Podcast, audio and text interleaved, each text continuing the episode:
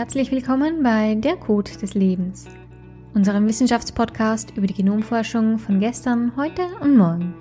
Mein Name ist Barbara Strobel und dieser Podcast wird präsentiert von GHGA, dem Deutschen Humangenom-Phenom Archiv.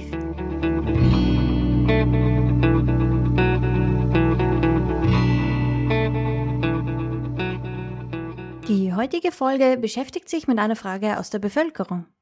Diese Frage ist im Rahmen des Ideenlaufs der zentralen Mitmachaktion des Wissenschaftsjahres 2022 gestellt worden. Das Wissenschaftsjahr geht auf eine gemeinsame Initiative des Bundesministeriums für Bildung und Forschung und Wissenschaft im Dialog zurück. Das Ziel ist die Beteiligung der Bürgerinnen und Bürger an wissenschaftlichen und politischen Entwicklungsprozessen zu stärken. Und das seit dem Jahr 2000. Bis zum 15. April dieses Jahres, also 2022, wurden beachtliche 14.000 Fragen gesammelt, die nun von Wissenschaftlerinnen und Wissenschaftlern beantwortet werden sollen. Und genau das möchten wir im heutigen Podcast tun. Wir haben die folgende Frage näher untersucht. Wie seriös sind genbasierte Ernährungsempfehlungen und können diese bald Realität werden? Kurz, es geht um den Sinn bzw. Unsinn von Gendiäten.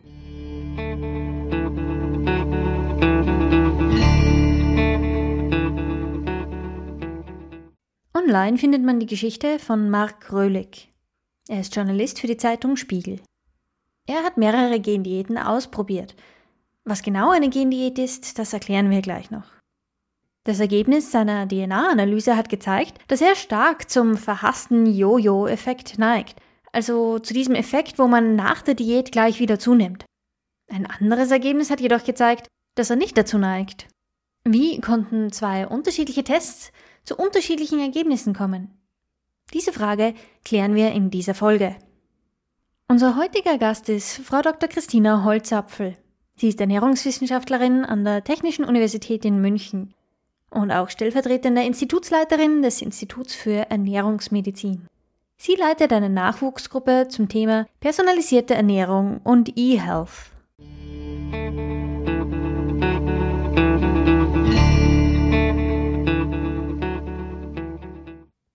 Aber was ist eigentlich eine Gendiät?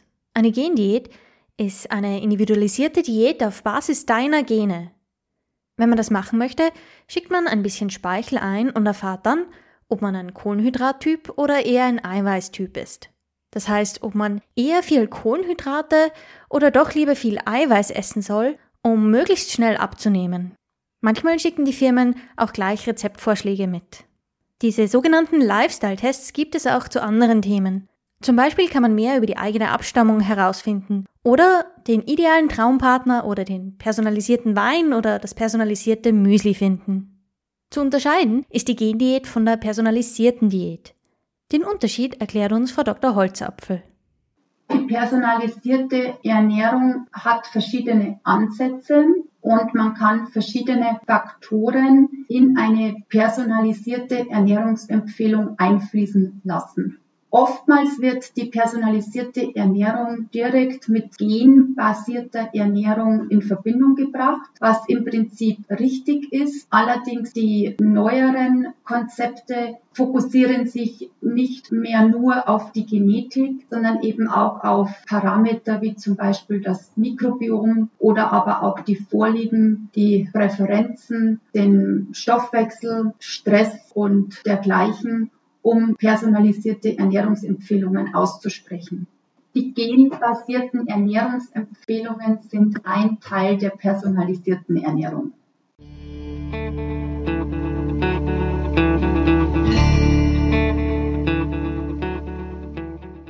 Aber was sagt denn eigentlich die Wissenschaft zum Zusammenhang zwischen Genetik und Ernährung? Zum Beispiel wurde 2016 eine Studie veröffentlicht, die zeigte, dass starker Kaffeekonsum genetisch ist.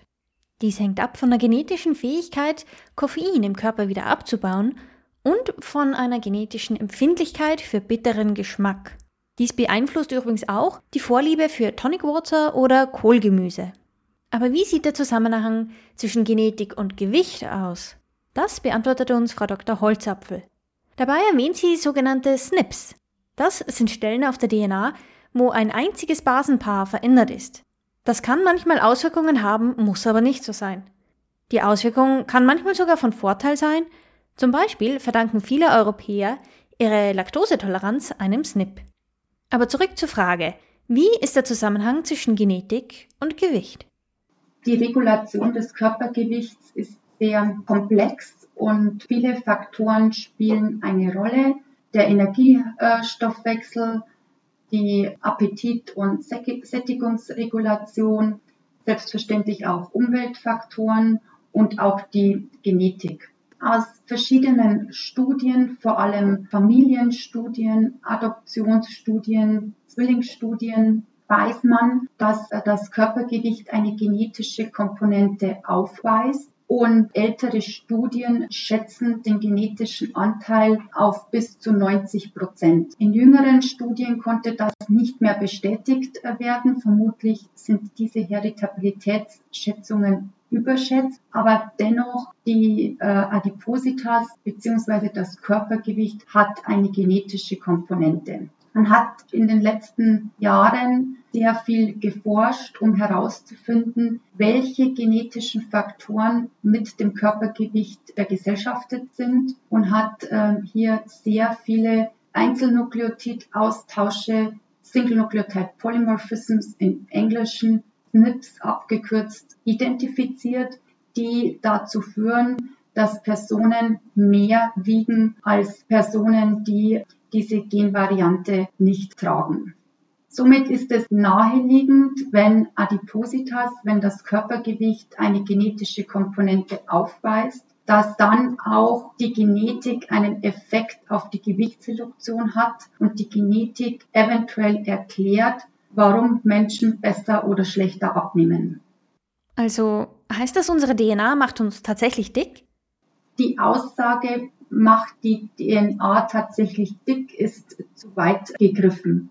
Die Entstehung eines erhöhten Körpergewichts ist multifaktoriell und die Genetik hat nur einen Anteil von vielen Anteilen. Das heißt, neben der Genetik spielen auch äh, Umweltfaktoren, der Lebensstil und auch der Stoffwechsel eine Rolle.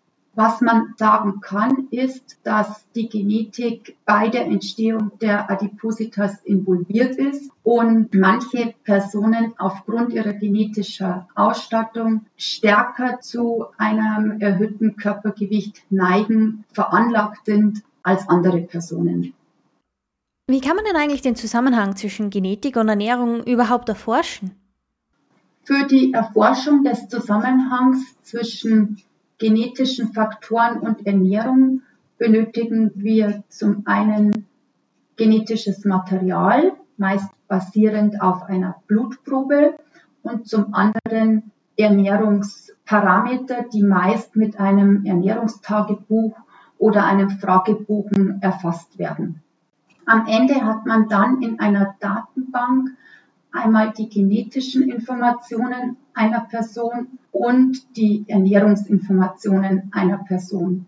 Mit statistischen Analysen bringt man dann die beiden Informationen zusammen und berechnet Wahrscheinlichkeiten, inwieweit ein bestimmtes genetisches Muster mit einem entsprechenden Ernährungsfaktor zusammenhängt. In der wissenschaftlichen Literatur werden oft ganz bestimmte Gene im Zusammenhang mit der Ernährung untersucht. Das wichtigste dabei ist das FTO-Gen. FTO steht für Fat Mass and Obesity Associated, also frei übersetzt Fettmasse und Fettleibigkeit assoziiertes Gen. Das FTO-Gen ist das äh, bekannteste Gen im Bereich der Adipositas. Zum einen, weil es bereits schon sehr früh entdeckt wurde und zum anderen, weil es bis dato den stärksten Effekt auf das Körpergewicht hat. Personen, die homozygot für das Risikoallel sind, das heißt sowohl das Risiko vom Vater als auch von der Mutter bekommen haben, wiegen in etwa drei Kilogramm mehr als Personen, die die entsprechende Risikovariante nicht tragen. Das klingt ja eigentlich schon mal recht vielversprechend. Das FTO-Gen ist demnach tatsächlich wichtig und hat wissenschaftlich belegt einen Einfluss auf das Körpergewicht. Zunächst ähm, hört sich das ähm, sehr viel an. FTO ist auch das Gen mit dem stärksten Effekt auf das Körpergewicht.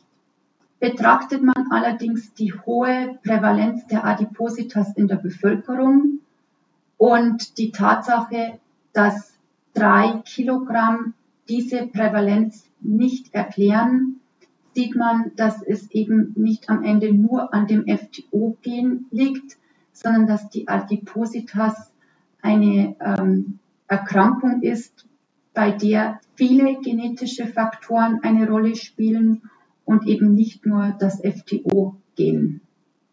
In zukünftigen Forschungsarbeiten ist es daher das Ziel, sich nicht nur auf das FTO-Gen zu beschränken, sondern viele weitere genetische Varianten mit einzubeziehen also das Gesamtbild zeigt, nur weil jemand das FTO-Gen hat, heißt eben noch lange nicht, dass diese Person auch adipos wird. Dafür gibt es viele andere Faktoren, unter anderem auch weitere Gene, die eben noch nicht so gut erforscht wurden. Und genau daran forscht man jetzt auch weiter. Aber bleiben wir vorerst einmal beim FTO-Gen. Man hat in den letzten Jahren sehr viel erforscht äh, bezüglich des FTO-Gens und sich auch auf die Suche gemacht, welche Funktion dieses Gen hat. Und es konnte vor einigen Jahren herausgefunden werden, dass dieses Gen eine Rolle bei der Fettverbrennung bzw. bei der Fettspeicherung hat. Das Gen ist besonders gut untersucht und wird natürlich in sämtlichen Studien zur Adipositas und Gewichtsreduktion herangezogen weil es eben diesen starken Effekt hat und aus diesem Grunde einfach dann auch oft in die Studien mit aufgenommen wird. Einen wissenschaftlichen Zusammenhang gibt es demnach tatsächlich.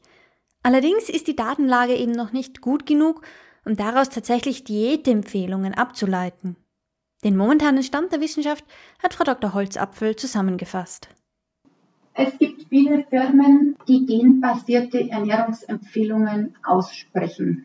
Derzeit gibt es keine wissenschaftliche Evidenz für diese genbasierten Ernährungsempfehlungen. Allerdings sieht man, wenn man im Internet recherchiert und sich mit den einzelnen Firmen beschäftigt, dass die genbasierten Ernährungsempfehlungen zur Gewichtsreduktion immer auch eine Energiereduktion beinhalten, meist auch eine Empfehlung im Hinblick auf Lebensstiländerung.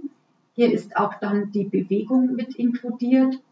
Und mittlerweile gibt es auch eine App oder ein persönliches Coaching, in dem die Personen auch Feedback erhalten.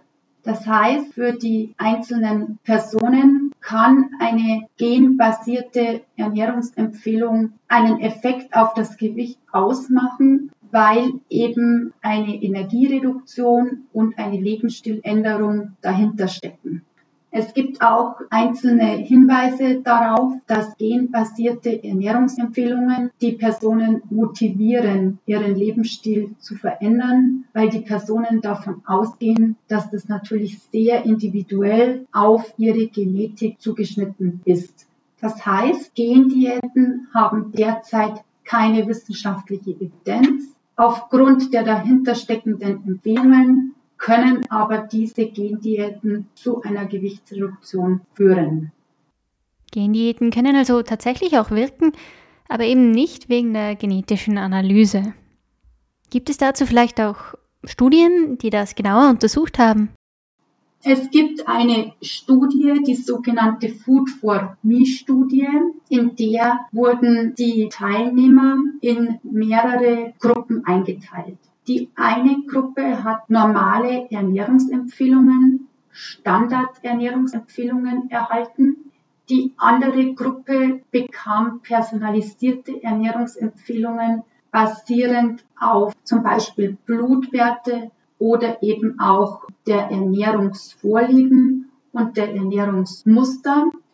Und zusätzlich gab es eine Gruppe, die dann on top auch noch basierend auf der Genetik Ernährungsempfehlungen ausgesprochen bekommen hat. Man hat in der Studie gesehen, dass die Personalisierung dazu führt, dass Ernährungsempfehlungen besser akzeptiert werden. Man hat auch gesehen, dass die Personalisierung per se zu einer stärkeren Gewichtsreduktion führt. Aber man hat auch gesehen, dass die Einbeziehung von genetischen Informationen keinen Mehrwert bezüglich des Körpergewichts hatte. Also das heißt, laut der Food for Me Studie ist die Personalisierung einer Ernährungsempfehlung besser als eine Standardernährungsempfehlung. Das Einbeziehen genetischer Informationen hat jedoch keinen Mehrwert gebracht. Die Deutsche Gesellschaft für Humangenetik hat 2011 in einer Stellungnahme geschrieben, bei den sogenannten Lifestyle-Tests ist der Nutzen der angebotenen Tests meist nicht wissenschaftlich belegt. Ich frage mich demnach, wie erkennt man dann jetzt, wenn man online einen Anbieter sieht, ob dieser einen sinnvollen Test mit ernstzunehmenden Ergebnissen anbietet? Und die Antwort ist die gleiche wie bei sämtlich anderen Produkten. Man muss halt das Kleingedruckte auch noch lesen. Und dort steht dann nämlich oft, ein eindeutiger Zusammenhang ist bisher nicht belegt. Daher diese Firmen, die schreiben das dann auch tatsächlich auf ihre Homepages. Sollte man tatsächlich gesundheitliche Fragen haben, sollte man sich sowieso an seine Ärztin oder seinen Arzt wenden und lieber keinen Online-Genetiktest dafür machen. Aber kommen wir noch einmal zurück zu unserer ursprünglichen Geschichte, mit Mark Röhlig. Ihr erinnert euch, seine Ergebnisse zum Jojo-Effekt waren ja etwas verwirrend. Wie kann das jetzt eigentlich genau sein? Also wie kann man mit der gleichen DNA zu unterschiedlichen Ergebnissen kommen? Oder allgemeiner formuliert, wie kann es sein, dass in der Wissenschaft manchmal für die gleiche Forschungsfrage unterschiedliche Ergebnisse herauskommen? Studien und wissenschaftliche Auswertungen führen oftmals zu widersprüchlichen Ergebnissen. Manchmal ist es auch so, dass Studien einen Zusammenhang zeigen und andere Studien diesen Zusammenhang nicht bestätigen können. Man kann sich fragen, woher diese Unterschiede kommen. Zum einen hängt es von der Fallzahl ab. Man weiß, dass die genetischen Faktoren in der Regel einen sehr geringen Effekt haben. Und je höher die Fallzahl einer Studie ist, desto mehr statistische Power hat man, einen kleinen Effekt identifizieren zu können. Das heißt, oftmals liegt es einfach an der Fallzahl, dass bestimmte kleine genetische Effekte nicht gefunden werden können. Dann gibt es Unterschiede im Kollektiv. Manchmal werden Kinder, Jugendliche in Studien eingeschlossen. Manchmal sind es Erwachsene, manchmal sind es gesunde, manchmal sind es kranke Menschen. Das heißt, das sind auch ähm, Erklärungen, weshalb es zu unterschiedlichen Ergebnissen in der Wissenschaft kommen kann. Wenn es um das Thema Ernährung, Gewichtsreduktion, Körpergewichtsregulation geht, so werden dann oftmals verschiedene Gewichtsreduktionsstrategien, verschiedene Abnehmen Konzepte in den Studien untersucht und erprobt. Und das wiederum führt natürlich auch zu unterschiedlichen Ergebnissen, weil manche Diäten, manche Kostformen nicht miteinander vergleichbar sind. So ist es ganz natürlich, dass man unterschiedliche Ergebnisse in der Wissenschaft erzielt. Man kann meist die Unterschiede sehr gut erklären. Und wenn sich wirklich etwas mehrmals bestätigen lässt, in unterschiedlichen Kollektiven mit unterschiedlichen Fallzahlen, mit verschiedenen Interventionen, dann kann man auch davon ausgehen, dass die Ergebnisse klinisch relevant sind und auch entsprechend evidenzbasiert sind. Also, wir müssen wohl oder übel der Forschung noch etwas Zeit geben, bis wir wissen, ob die Gendiät je Realität wird. Damit ist die Frage nach der Seriosität und Anwendbarkeit genbasierter Ernährungsempfehlungen zunächst beantwortet. Schaut für weitere spannende Fragen gerne auf der Webseite des Wissenschaftsjahres 2022 vorbei.